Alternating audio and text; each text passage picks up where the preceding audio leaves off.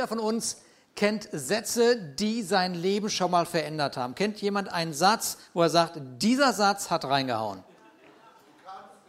Ja, zum Beispiel, ne? du kannst nichts und äh, du wirst nichts oder aber, und das, äh, das habe ich vor 32 Jahren meiner Frau gesagt, hat ihr Leben komplett verändert und ihre Antwort auch mein Leben. Willst du meine Frau werden? Ja, hat sie gesagt. Genau. Ja, hat sie gesagt. Ich will. Genau. Und von dem Moment war alles anders. Von dem Moment. Und ja, genau. Alles war anders. genau. Richtig, richtig cool. Ein Satz, der alles verändert. Ja. Und ein Ausruf, der vor etlichen Jahren ausgerufen wurde, verwunderte all diejenigen, die dabei standen, denn es passte überhaupt gar nicht in das Szenario. Da rief jemand, es rief jemand, es ist vollbracht. Und das passt aber gar nicht in dem, was da sich abgespielt hat. Wie kann jemand, der am Kreuz hängt, ich weiß, wir sind Weihnachten, aber ich muss ein bisschen Ostern machen. Ich weiß, ich, ja, okay, wie kann jemand, der am Kreuz leidet, wie kann derjenige sagen, es ist vollbracht? Aber in diesem Ausdruck, es ist vollbracht, verbirgt sich eine über Jahrtausend andauernde Liebe für den Menschen, für dich und für mich. Und auch wenn all die Menschen, die damals unter dem Kreuz standen, fast alle Menschen, und heute so viele Menschen noch eher skeptisch und mit Verachtung auf so eine Aussage reagieren, es bleibt eine unfassbare Liebe, die sich dem Menschen da, äh, die dem Menschen dort begegnet. Wie gesagt, wir sind im Advent, nicht in der Osterzeit, aber wir werden sehen, Weihnachten ohne Ostern geht gar nicht. Es ist nicht möglich. Du kannst nicht Weihnachten feiern, wenn du Ostern nicht verstanden hast. Und man kann auch Ostern nicht feiern, wenn Weihnachten nicht geschehen wäre. Ja, okay, ja, ja, genau.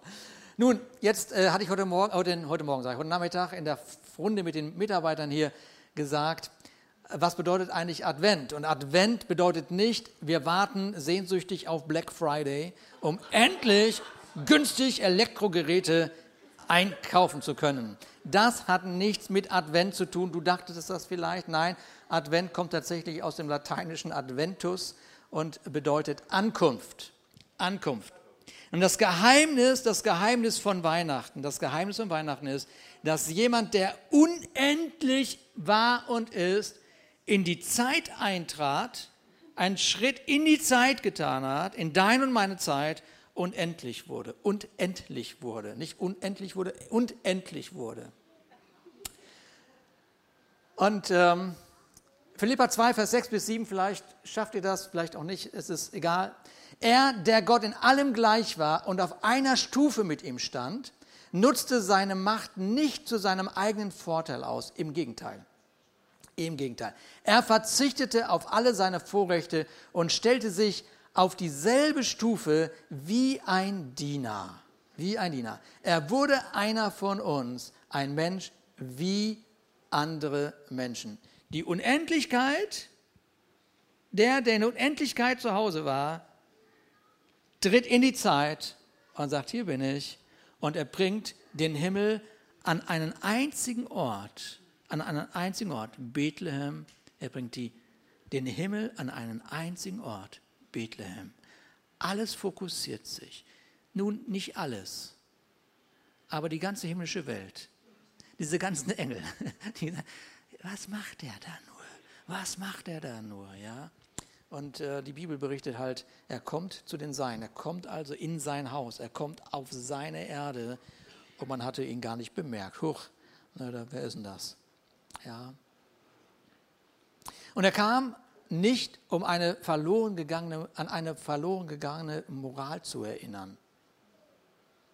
Er kam nicht mit einem erhobenen Zeigefinger, nein, die ihn ankündigten, sagten folgendes in Lukas 2, heute ist euch in der Stadt Davids ein Retter geboren, es ist der Herr, Christus, der Herr.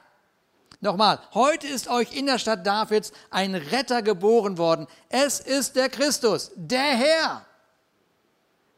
Also euch ist kein Richter geboren, euch ist kein Gesetzgeber geboren, sondern ein Retter. Wenn man zu ertrinken droht, da braucht man niemanden, der vorbeikommt und sagt, hier hast du ein Buch, ja, Schwimmen für Anfänger, so, ist auch mit viel Bilder, ja, hör auf zu zappeln, folgt der Anweisung, selbst schuld, wenn es nicht klappt. Wenn du am Ertrinken bist, solche Freunde brauchst du nicht. Nein, du brauchst die Hand. Du brauchst die Hand, die sich beugt und sagt, komm her, ich halte dich fest. Ja, als dieser Retter geboren wurde, und das ist ja die eine Aussage, ein Retter ist geboren, aber das gab ein paar weise Menschen. Ein paar weise Menschen gab es schon, auch zu dem Zeitpunkt. Und die stellten eine super interessante Frage. Die machten sich auf dem Weg, ja, haben wir gerade von gesungen, was sie mitgebracht haben, Gold, Weihrauch und Myrrhe. Sie, sie kommen also an nach Bethlehem und sie stellen eigentlich die interessantere Frage, weil sie fragen, wo ist denn der neugeborene König? Das ist eine erstaunliche Frage, denn niemand wird als König geboren. Er wird als Prinz geboren und wird irgendwann König. Und kein Wunder, dass der damalige Herrscher, der Herodes, der fängt an nachzudenken, warte mal, wie ist ein König ist geboren? Der König bin ich. So, er wird nervös und das ist immer so, wenn es eine Konkurrenz gibt für Herrscher. Dann, dann, dann werden die nervös. Man mag Konkurrenz nicht neben sich dulden. Ein einziger Satz kann alles verändern. Der Retter ist nämlich nicht nur Retter, er ist der König. Er ist der König. Und Weihnachten, und das ist das Interessante, Weihnachten beschreibt nicht nur eine besinnliche Zeit, sondern Weihnachten, das hat Herodes sofort verstanden. Hey, Weihnachten bedeutet Herrschaftswechsel. Ein neuer König muss auf dem Thron des Lebens. Ist jemand da von euch? Ihr seid da, genau. Wow. Der Herodes wird nervös, wie ein König. Ich bin als Prinz geboren. Wie kann da jemand gleich König sein? 2700 Jahre vor der Geburt von Jesus Christus, das ist also schon sehr lange her, rief ein Prophet der Jesaja folgendes aus. Und zwar steht das in Jesaja 57, Vers 7 bis 9. Wie lieblich sind auf den Bergen die Füße des Freudenboten, der Frieden verkündigt, der gute Botschaft bringt, der das Heil verkündigt, der zu Zion sagt, dein Gott herrscht als König. Und da ist die Stimme deiner Wächter. Sie werden ihre Stimme erheben und miteinander jauchzen, denn mit eigenen Augen werden sie es sehen, wenn der Herr wieder nach Zion kommt. Ihr Trümmer Jerusalems, freut euch und frohlockt miteinander, denn der Herr hat sein Volk getröstet, hat Jerusalem erlöst. Eine, eine, eine, ein Riesenthema wird hier beschrieben. Ja? Es ist ein prophetisches Wort und es hat oft natürlich ein, eine mehrfache Bedeutung. Das eine ist, es gilt ganz speziell für Israel. Der Jesaja kündigt an, dass Israel in seiner Geschichte, die noch kommen wird, auf jeden Fall in eine Gefangenschaft geraten wird. 70 Jahre lang wird die andauern. Aber das ist jetzt 250 Jahre vor dieser ganzen Geschichte, kündigt er schon mal an, Leute, ihr werdet alle befreit werden. Ihr werdet alle befreit werden. Das sind die Worte, die Gott euch sagt. Aber Jerusalem, sagt er, ist noch in den Trümmern. Aber Gott wird eingreifen und befreien. Und die doppelte Bedeutung ist im Vers 7, dein Gott herrscht als König. Dein Gott herrscht als König. Und ob Gott wirklich als König herrscht, zeigt sich in der Atmosphäre unseres Lebens. Denn das Leben kann auch ein einziger Trümmerhaufen sein. Und, und, und, und ich hab, als ich das so beschrieben habe, so, so habe ich gedacht, oh, ist keine Klischeepredigt. Äh, bloß nicht Klischees bedienen. Das Leben ist ein Trümmerhaufen. Ich meine, wer hört dann noch zu? Ne? Aber ich werde euch gleich das noch sagen, warum ich das trotzdem mache. Weil das Leben kann wirklich ein Trümmerhaufen sein. Ja, der Druck in der Firma, ich habe gerade mit jemandem hier mit dem Henning gesprochen, so der Druck in den Firmen, ja, es nervt nur noch. Im Grunde genommen macht genau das krank und gar nicht die Arbeit. Die Sorge um die Familie, das immer sich wiederholende Theater obwohl man es heute, morgen, Mittag, jetzt wirklich besser machen wollte. Aber das eine Wort, das Klüngeln, das nicht beeilen und schon ist die Stimmung dahin. Oder die Not des Alleinseins. Ja, ich habe gehört, dass mittlerweile 50 Prozent der deutschen Haushalte Single-Haushalte sind. Und da sehnt man sich nach der Familie, die sich nach Ruhe sehnt. Ja, Hammer, ey. Ja. Die einen sehen sich nach Familie, die anderen sehen sich nach Ruhe. Weg alle. Macht Urlaub. Lange. Und die anderen kann ich mit der Familie mit in Urlaub fahren. Als Babysitter vielleicht. Gut. Oder da ist der, der plötzliche Schmerz. Irgendwo ist plötzlich ein Schmerz und die so ganz hochsensiblen unter uns, die, oha, das ist bestimmt. Das, das kann nicht anders sein. Das ist bestimmt was auch immer, ja. Oder sind die heimlichen Bindungen, die wir lieber niemandem sagen, diese Tabletten, der Alkohol, die Pornografie, irgendwo, die uns zu Gefangenen gemacht haben. Und dann haben wir diese tiefe Sehnsucht nach sprudelndem Leben, ohne zu wissen, ja, was erfüllt mich denn jetzt wirklich? Ähm, Jesaja sagt, noch ist Jerusalem ein einziger Trümmerhaufen. Nun, ich sagte ja gerade, ah, ich habe so ganz wenig Lust, klischeebehaftete Predigten zu halten. So, aber dann, während ich das so geschrieben habe, dachte ich, ja Mann, ey, wenn mein Seelsorgealltag aus, anders aussehen würde, könnte ich auch was anderes predigen. Aber der Seelsorgealltag spricht genau davon, ja, dass Menschen trotz all des Fortschrittes, all dessen, was man erreicht hat, hm, bei aller Möglichkeit in diesem Suchen bleiben und überrascht sind über Trümmerhaufen im Leben. Aber irgendwie muss es ja weitergehen. Und natürlich gibt es auch die, bei denen, äh, da läuft alles supi. Die, die sind Glückspilze, sagen sie auch. Ja, die haben alles im Griff. Das Leben ist einfach wunderbar. Wieso ein Retter? Wieso ein Retter? Wieso ein anderer König? Nicht im geringsten wird an Gott ein Gedanke verschwendet, aber es ist der Unglaube, es ist die Gedankenlosigkeit, es ist die Gedanken, die Gleichgültigkeit, die den Geist einsperrt. Und ich habe das schon mal erzählt, vor einigen Monaten kam so ein Glückspilz zu mir, ja. Und, und, und dann steht er da neben mir und guckt aus dem Fenster und sagt, wieso funktioniert das nicht? Er hat alles, alles. Aber wieso funktioniert das Leben nicht, wenn wir doch alle so vernünftig sind? Hm.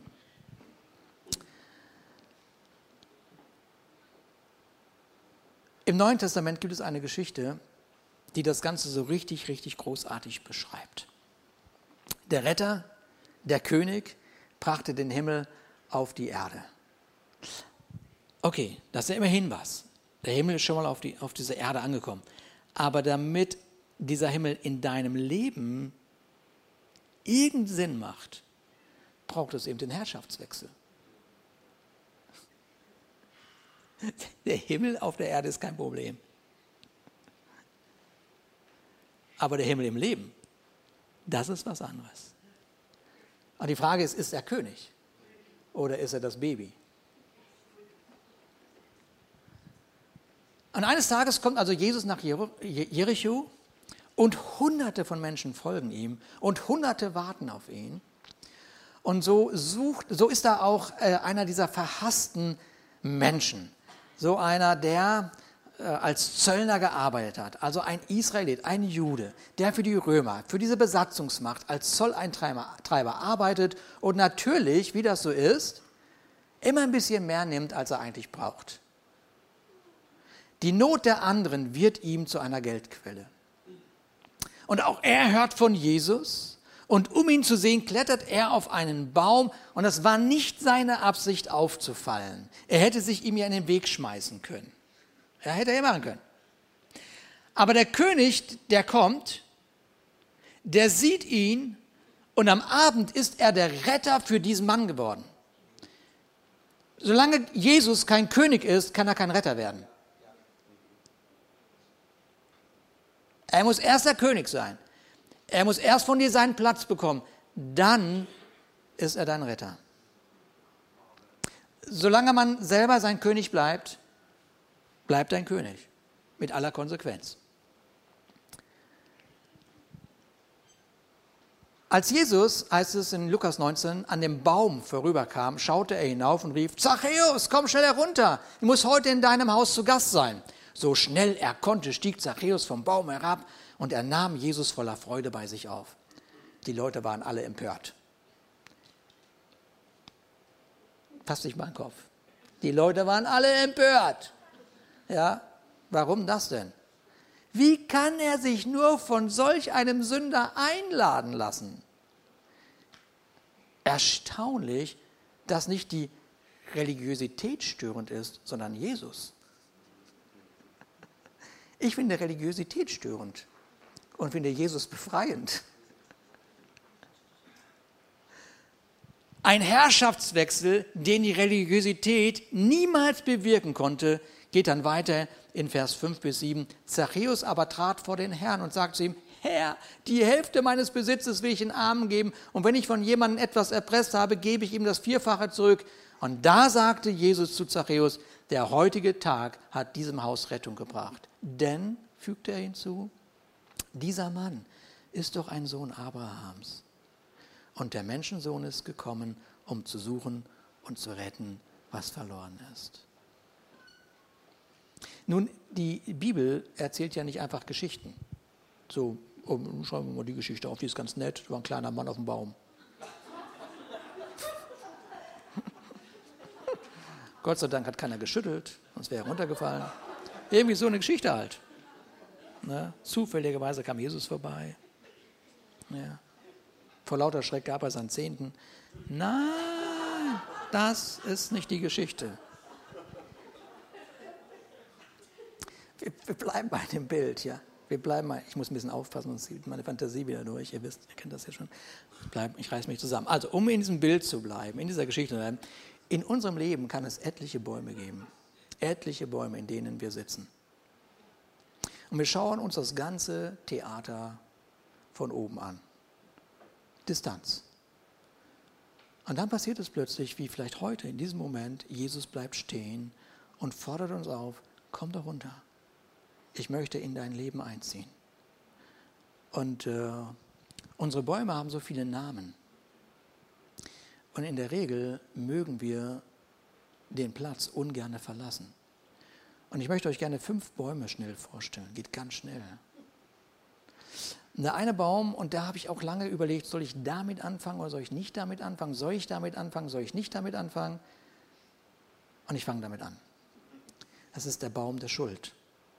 Ah, wieso fängt er damit an? Ist ja klar. Ich komme in die Kirche, gleich die Schuld. Das war der Grund, warum ich nicht damit anfangen wollte.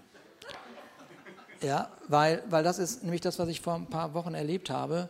Da treffe ich einen Bekannten nach langer Zeit und ich frage ihn und er fragt mich, wir fragen uns, wie geht es dir? Und sofort regt er sich auf über die Regierung. Er regt sich über die Gesellschaft auf. Er regt sich über das Leben auf. Er regt sich auf. Als ich endlich zu Wort komme, sage ich zu ihm, du kennst mich ja, ich war wirklich höflich, lieb, du kennst mich ja, meine Antwort ist immer noch die gleiche, auch wenn wir uns lange nicht mehr gesehen haben. Meine Antwort ist die gleiche, es ist eine gefallene Welt und eine gefallene Welt kann nur entsprechend ihres Wesens leben. Und, und jetzt kommt Folgendes, ein Schwall von, ihr Christen, ihr könnt einem nur ständig Schuld machen. Ich habe gar nicht von Schuld gesprochen, ne? Ich bin unschuldig. Ich habe niemandem etwas getan. Er hätte auch sagen können, ich brauche keinen Retter, denn ich bin mein eigener König. Hätte auch sagen können. Schuld ist ein Tabuthema. Schuld hat niemand. Es war schon immer so. Die Frau, die du mir gegeben hast, lieber Gott. also eigentlich nicht die Frau, sondern Gott ist schuld. Wie immer. Gott ist sowieso schuld. Wenn es ihn gibt, kann er ja was machen. Ne? Ah, so. Aber wenn man dem Bild des Schöpfers nicht mehr entsprechen kann, wenn man dem Bild des Schöpfers nicht mehr entsprechen kann, ist Schuld die logische Konsequenz. Ja, ist die Konsequenz. Sünde bedeutet deshalb Zielverfehlung. Sünde beschreibt deshalb weniger deine Tat, sondern deinen Zustand.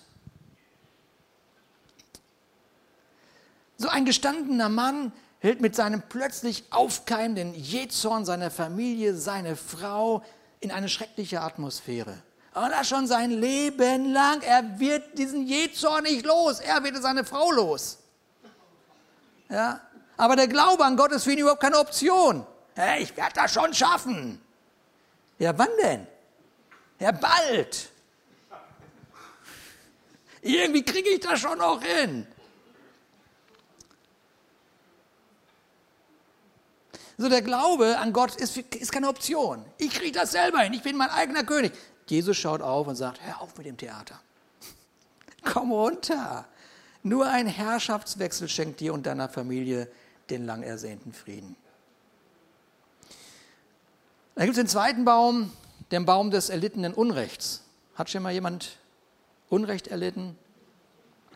Ja, man braucht kein Prophet sein, um zu sagen, jeder von uns hat schon mal sowas erlebt. Ne? Aber da habe ich eine Geschichte gehört und die das ist eine Frau, die im Rotlichtmilieu von einem christlichen Sozialarbeiter angesprochen wird und sie, biet, sie, bieten, sie bieten ihr Hilfe an.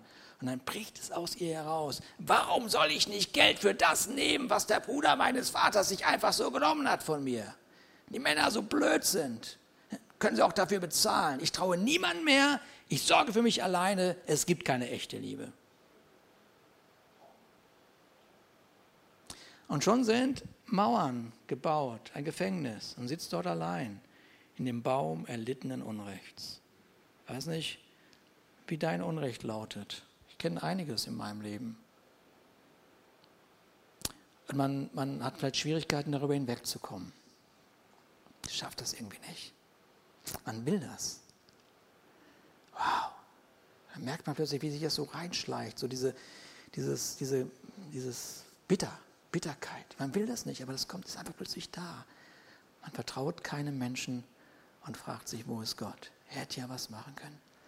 Und dann ist dieser Jesus, der vor diesem Baum steht und dich mit seiner Liebe anschaut und sagt, komm runter, ich will heute in dein Haus. Matthäus 11, kommt zu mir, ihr alle, die ihr euch plagt und von eurer Last fast erdrückt werdet. Ich werde sie euch abnehmen. Was für ein Gott. Ja, komm runter von diesem Baum des erlittenen Unrechts. Lass Jesus König sein. Und der dritte Baum könnte der Baum deiner Religion sein. Also es ist so erstaunlich, finde ich. Also ist wirklich erstaunlich. Also wie bei all dem, was so, so stattfindet in unserer Zeit, Religiosität irgendwie zunimmt. Und damit will ich sagen, so der, der, also der Glaube ist so beliebig geworden. Man bastelt sich was zusammen. Ja? Weil Spiritualität ist schon interessant. So ein gläubiger Mensch ist schon interessant. So ein Andersdenkender. Es ist schon spannend, wie der so sein Leben lebt. Schon nicht so schlecht. Ein bisschen verrückt ist er ja so. Aber wenn es ihm gut tut, ne, ich, ich, ich, ich reibe auch meine Steine die ganze Zeit und die tun mir auch gut. So, so. Ja, und ich habe auch so einen Traumfänger bei mir im Schlafzimmer hängen, weil das hilft, hilft mir auch. Und, und irgendwie, je nachdem, aus welcher Geschichte man kommt, lächelt man darüber oder ist verzweifelt oder man denkt, ein bisschen verrückt ist jeder. Ja, ja. Man bastelt sich seine Spiritualität zusammen, alles, was einem so passt. Es ist unglaublich, was Menschen glauben, wenn sie nicht glauben. So. Kost, kostbare Menschen, kostbare Menschen mit dem Hunger nach was? Nach diesem umfassenden, tiefgehenden Frieden, diesem, diesem Friede auf Erden. Frieden. Frieden komm runter von deinem Baum. Wenn jemand an mich glaubt, sagt Jesus, wenn jemand an mich glaubt, werden aus seinem Innern, wie es in der Schrift heißt, also wie es bewiesen ist, Ströme von lebendigen Wassers fließen. Komm runter. Ich bin der Weg, ich bin die Wahrheit und das Leben. Niemand kommt zum Vater als nur durch mich. Also runter von diesem Baum hin zu Jesus. Ein vierter Baum ist etwas, was uns, glaube ich, in den letzten Jahren mehr und mehr erschrocken hat. Es ist der Baum der Gier. also 2001, 2012, das sind so zwei markante Momente, wo uns die Gier der Banken oder die Gier, die in einem einzigen Menschen stecken kann, der für diese Bank arbeitet, sind in einer dramatischen Art und Weise vor die Augen geführt. Also Regierungen sind völlig aufgeschreckt, weil das gesamte System, auf, auf was alles basiert, durch eine einzige Entscheidung in Gefahr ist. Die Gier. Heute reibt sich Europa die Augen, schaut fassungslos auf einen gierigen Krieg, aber gleichzeitig ist aber sofort auch die Gier da, erstmal an sich zu denken. Erstmal, erstmal an, an, an, an unser Land denken, an uns denken. Ja, wer hat das meiste Gas, wer hat den meisten Strom, wer hat, das, wer hat alles? Wir müssen an uns denken. Und falls du die Absurdität der Gier noch deutlicher brauchst, denk nur mal darüber nach, wie viel Klopapier vor ein paar Jahren noch in dem Keller der deutschen Haushalte verschwunden ist. Ha!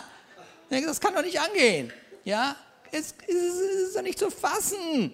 Die grenzenlose Gier versorgt sich aus der Sorge einer unruhigen und nimmer satten Seele. Hm. Das ist erstmal ein Satz, ja. Stundenlang dran gebastelt. Also,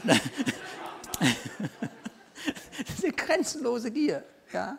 Dieses, aber das kommt nur aus einer Sorge, einer Seele, die nie satt geworden ist, die keinem König begegnet ist. Und sie führt zu einer Verantwortungslosigkeit gegenüber einer ganzen Gesellschaft. Wirtschaftsunternehmen, die alles ausnutzen, um bloß keine Steuern zu zahlen. Aber der kleine Mann, der ein Haus nach dem anderen kauft, um es durch Nichtvermietung dann, um, um sich durch Nichtvermietung Steuern zu entlasten, ist nicht viel besser. Wo ist denn der Unterschied? Alle wollen nur eins, Steuern, nicht zahlen. genau, Gier ist das. Es ist einfach Gier. Und ja, es gibt viel Ungerechtigkeit in dem ganzen System. Aber dein Herz beschreibt ja, wie du darauf reagierst. Ob der König des Himmels in dir lebt oder du der König bist. Und vielleicht hat die Hektik und der Stress in unserem Leben auch immer damit zu tun, dass wir immer mehr wollen. Ja, ja wir wollen immer mehr. Unsere Ansprüche werden immer höher oder andere wollen ständig was von uns. Und wir können uns diesem ganzen Anspruchsdenken gar nicht mehr entziehen. Das ist irgendwie so ist anstrengend. Und dann kommt diese Stimme, die sagt, komm runter, komm runter, ich möchte mit dir reden. Philippa 4, Vers 19. Und was eure eigenen Bedürfnisse angeht, so wird derselbe Gott, der für mich sorgt, das sagt der Paulus, der im Gefängnis sitzt, euch durch Jesus Christus mit allem versorgen, was ihr braucht. Er, der unerschöpflich reich ist und dem alle Macht und Herrlichkeit gehört. Wow. Komm runter von dem Baum der Gier. Und dann der letzte Baum. Das ist der Baum der Unversöhnlichkeit. Und ich, ich verspreche euch eins, und da brauche ich auch kein Prophet sein, wir sind alle unterschiedlich. alle unterschiedlich. das ist so. Aber wie schnell kommen wir zu einem Urteil über eine andere Person, ohne ein zutreffendes Bild von ihr zu tragen, zu wissen? Und darum sagen wir nicht immer mit Absicht, aber doch viel zu schnell aufgrund des Bildes ja, in uns. Ja, Dinge und machen einander schuldig. Ich wollte das nicht sagen, aber ich habe ein bestimmtes Bild von dir in meinem Kopf. Jetzt sage ich es. Und zack, ist es völlig falsch. Und das Ergebnis sind diese, diese, diese ja, zutiefst menschlichen Themen, keine Kontakte mehr, Nachbarn reden nicht miteinander, Familien schweigen sich an. So. Und in der besten Familie, die man Kirche nennt, kommt das auch vor. Ja, es ist so. Ne? Menschen verlassen die Gemeinde, weil irgendwas irgendwo irgendwie passiert ist. Okay. Ja. Und er sagt, Paulus, der das ganze Theater sieht, das menschliche Theater sagt, seid aber untereinander freundlich, herzlich, vergebt eine dem anderen, wie auch Gott euch vergeben hat in Jesus Christus. Komm runter, Zachäus. Heute muss ich Gast werden in deinem Haus. Gott ist ein Gott des Erbarmens. Und jetzt bleibt es nur noch an uns. Es bleibt, es bleibt, nur, noch, es bleibt nur noch an uns. Ja. Niemand, dieser gewaltige Gott, obwohl er es könnte, er könnte schütteln an dem Baum, aber er tut es nicht. Er schüttelt nicht. Er steht da als Botschafter und sagt, komm runter. Ich bin ein Gott des Erbarmens. Es bleibt an dir, den Baum loszulassen, nicht zum Klammern. Und die allererste Frage, die wir in der Bibel finden, wurde von Gott gestellt. Adam, wo bist du? Es war nicht so, als wenn Gott das nicht wusste. Quatsch, ne? so ein allgegenwärtiger, allwissender Gott weiß schon, wo sich Adam versteckt hat. Aber er wollte hören, was Adam sagt. Und äh, Gott hätte, äh, Adam hätte sagen können, oh Gott, ich habe mich verirrt. Ich habe mich verirrt. Gott fragt also den Menschen, wo bist du? Und die richtige Antwort auf diese Frage ist nicht, hier bin ich, als wüsste man, wo es lang geht. Sondern die richtige Antwort auf diese Frage ist, ich habe mich verirrt, kannst du mir sagen, wo der neugeborene König zu finden ist? Das wäre die richtige Frage. Denn wenn du ihn findest, dann findest du dich auch selber. Denn er erfüllt dich mit seinem Geist, um dich in ein Leben zu führen, wo sein Friede höher ist als alles, was diese Welt gerade bestimmt. Amen.